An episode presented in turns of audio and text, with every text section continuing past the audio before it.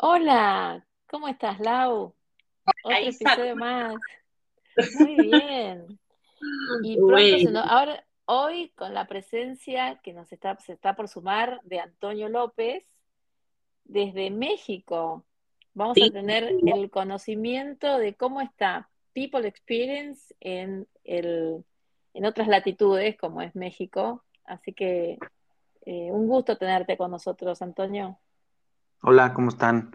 El gusto es mío, me da muchísimo gusto saludarlas y gracias por invitarme. gracias a vos, Antonio. Bueno, te presentamos con, con nuestra audiencia.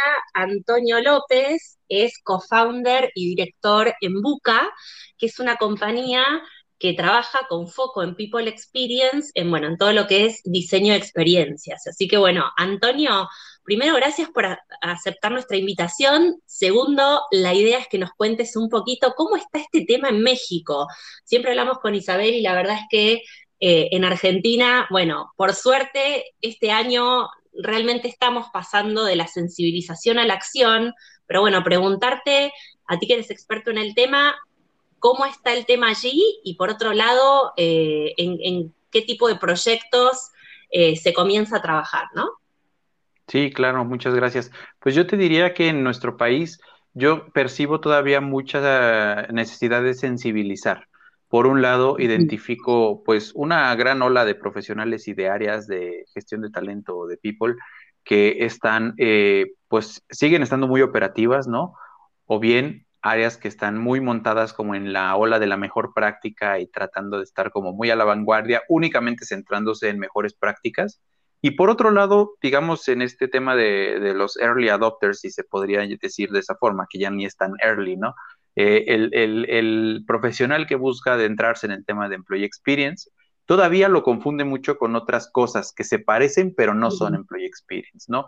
Sigue habiendo una ola muy fuerte del tema de happiness eh, eh, at work y del tema como de querer brindar o, o querer confundir la experiencia del empleado con una experiencia feliz, experiencia positiva, que creo que no, no es que estén desconectadas para nada, pero creo que el modelo como tal, como ustedes y, yo lo conocemos de People Experience, que se centra o se basa en la escucha activa y en el entender las necesidades del colaborador para ser muy intencional en cómo se diseñan esas experiencias, aún falta en México por sensibilizarse.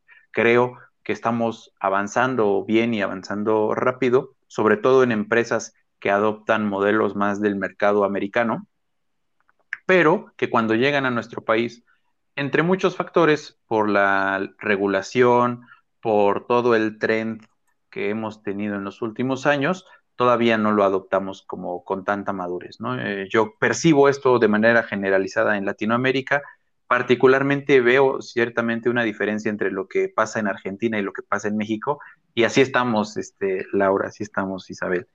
Eh, muy contentos de todos modos de estar en este tema. Genial. tienen un desafío, eh, ¿qué tipo de desafíos están teniendo hoy y, o cómo empiezan a encarar con las organizaciones eh, este tema? Yo, fíjate que he encontrado dos puntos de partida muy interesantes desde lo que nosotros hacemos como consultores. El primero es brindar una experiencia de onboarding, esto particularmente desde el año pasado, o bien híbrida o bien completamente virtual.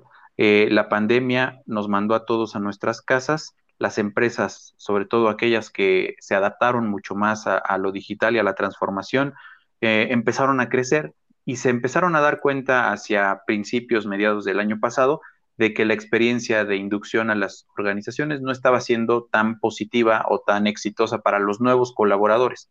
Y es ahí donde hay, decimos aquí en México, hay de dos sopas. O lo, o, lo, o lo haces como siempre lo habías venido haciendo durante toda la vida, o bien te pones a identificar qué es lo que está saliendo mal, a empatizar un poco más con el colaborador y a ser muy intencional en cómo diseñas esa experiencia. Y ese ha sido para nosotros un, un buen parteaguas, un buen punto de partida para ayudarles a diseñar y a prototipar y validar este, estas experiencias de onboarding híbrido, ¿no?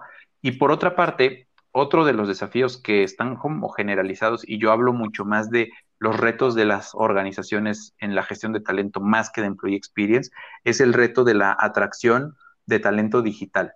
Eh, justo con eh, la transformación del trabajo presencial a un trabajo remoto o híbrido. La posibilidad, por ejemplo, que tenemos ahora en México como mexicanos de colaborar de manera remota con empresas de Estados Unidos, por ejemplo, por todo este tema de la Great Resignation, hemos visto como una gran apertura hacia contratar talento mexicano de manera remota y talento latino en general. Eh, las empresas en México, percibo, están eh, batallando y teniendo el desafío de atraer cada vez talento mucho más calificado para roles y perfiles digitales y tecnológicos. Y entonces, para nosotros ha sido también un buen parteaguas ayudar a las organizaciones a diseñar la estrategia de atracción de talento, a diseñar la experiencia del candidato para que pueda ser diferenciada, personalizada y memorable para estos candidatos, que las empresas se puedan diferenciar. Y esos han sido como los dos grandes eh, tipos de proyectos en los que hemos tratado de enfocarnos en el último año y medio, yo te diría. Buenísimo. Antonio, ahí trajiste dos cosas eh, entre tantas súper relevantes. Primero, esto que nos pasa a todos, a los tres, eh, nosotros como profesionales que estamos ahí empujando mucho la transformación de HR hacia People Experience, de la confusión de, ah, sí, todos hacemos People Experience, ¿no?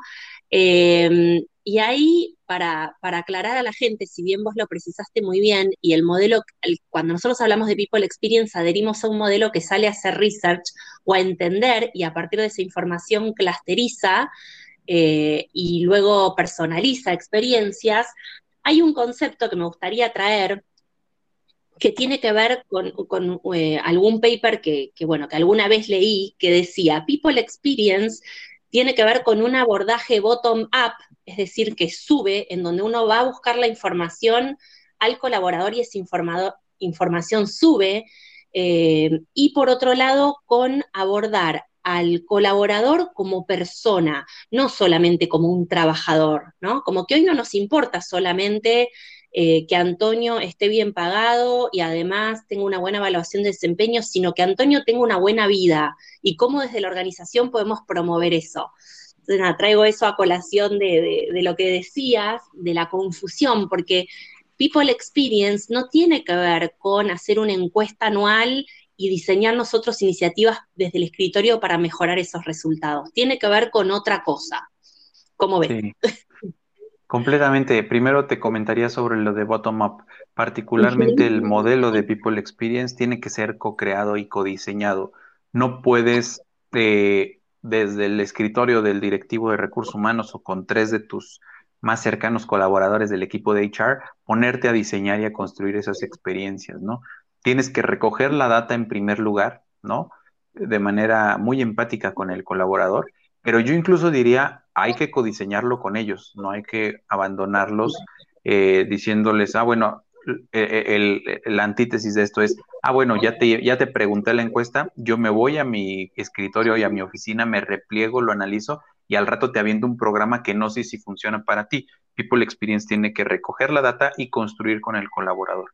Y lo otro que dices es bien interesante también, entender a la persona como una persona integral, en donde cada vez más es más borrosa, por no decir inexistente, la línea entre la vida personal y la vida profesional, sobre todo a raíz de, la pandemia y del trabajo completamente remoto, en donde uno tiene que traerse por completo al trabajo, ¿no? Bring your whole self at work.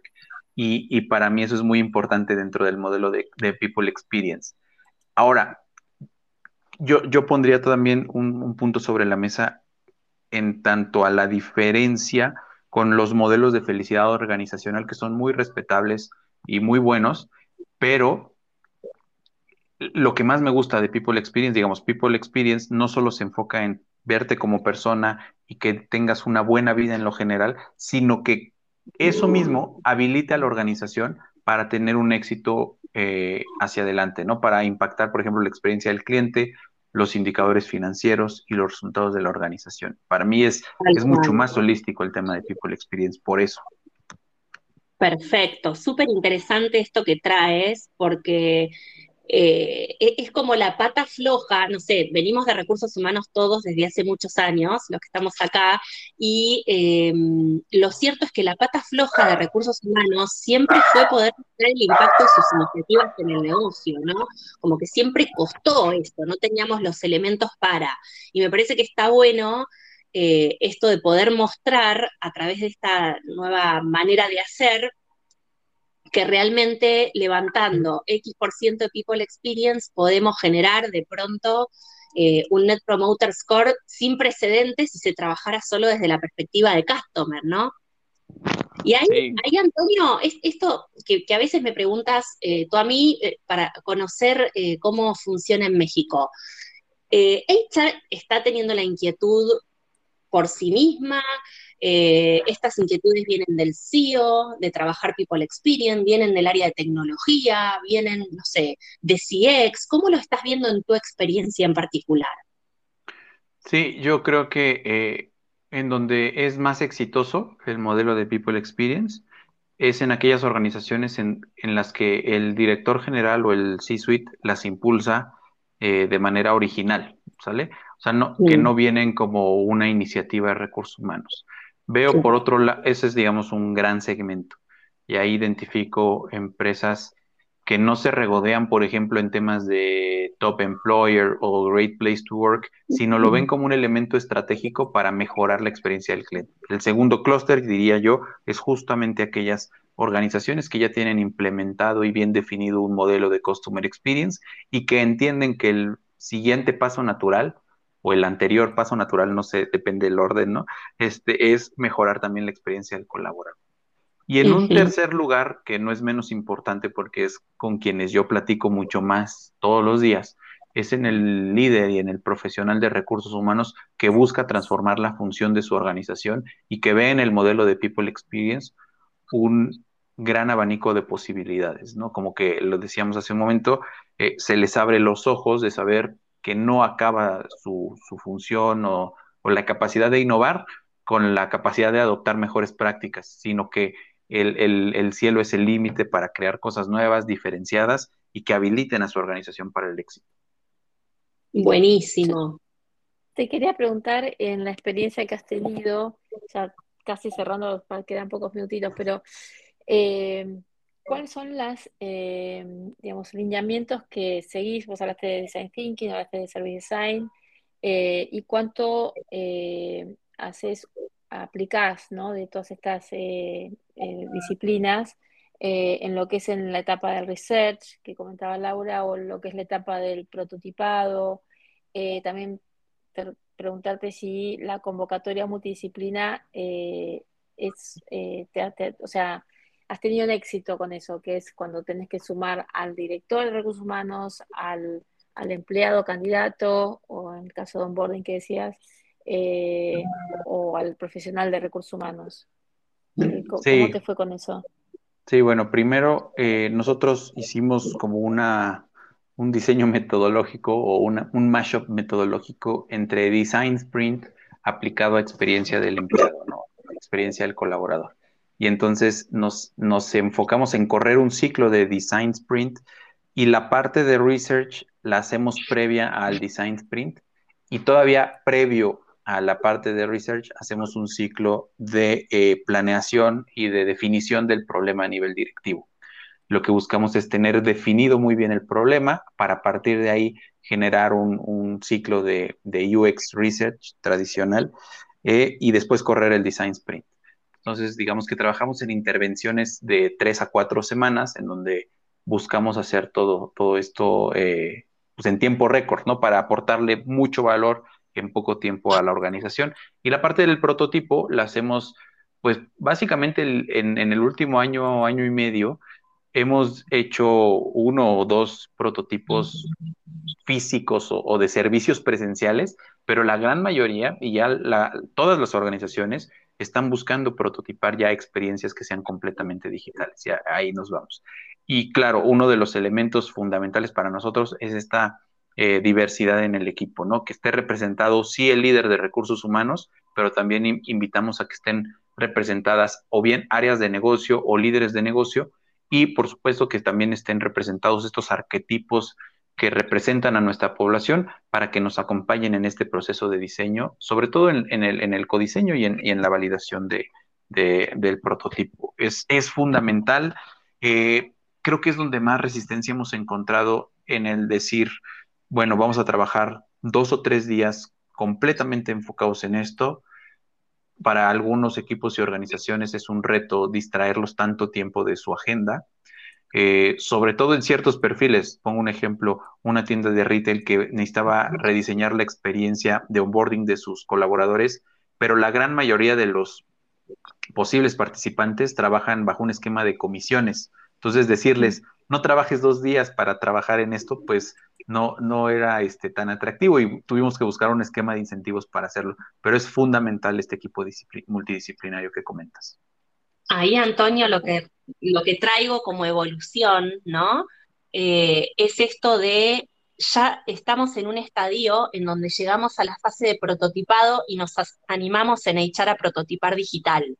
Antes no ocurría esto, ¿no? Como que ahí veo una evolución. Antes llegábamos a prototipar y era bueno, a ver el kit de bienvenida, que igual lo hacemos, ¿no? Pero ya animándonos mucho más a crear experiencias digitales. Y con esto creo que, que está bueno dejar a la gente pensando, ¿no? Que hoy en día el People Experience eh, no solo tiene que ver con concebir a la persona integralmente, sino que además en poner foco no solo en sacar procesos o iniciativas, sino en entregar eh, emociones, en prestarle atención a experiencias que pongan de manifiesto del otro lado eh, una emoción que, con diseño detrás, ¿no?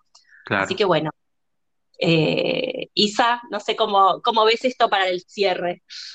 No, espectacular. Eh, me encantó este intercambio. Eh, así que bueno, ya estamos al límite. Seguiríamos hablando, podemos hacer otras, por supuesto, de acá un tiempo, a ver qué otras este, experiencias has logrado y seguir en contacto, por supuesto, agradecerte por la participación. Muchas gracias a ustedes y estamos en contacto. Muchas gracias a, a ambos. Chau, chau. Chao, chao. Hasta la próxima.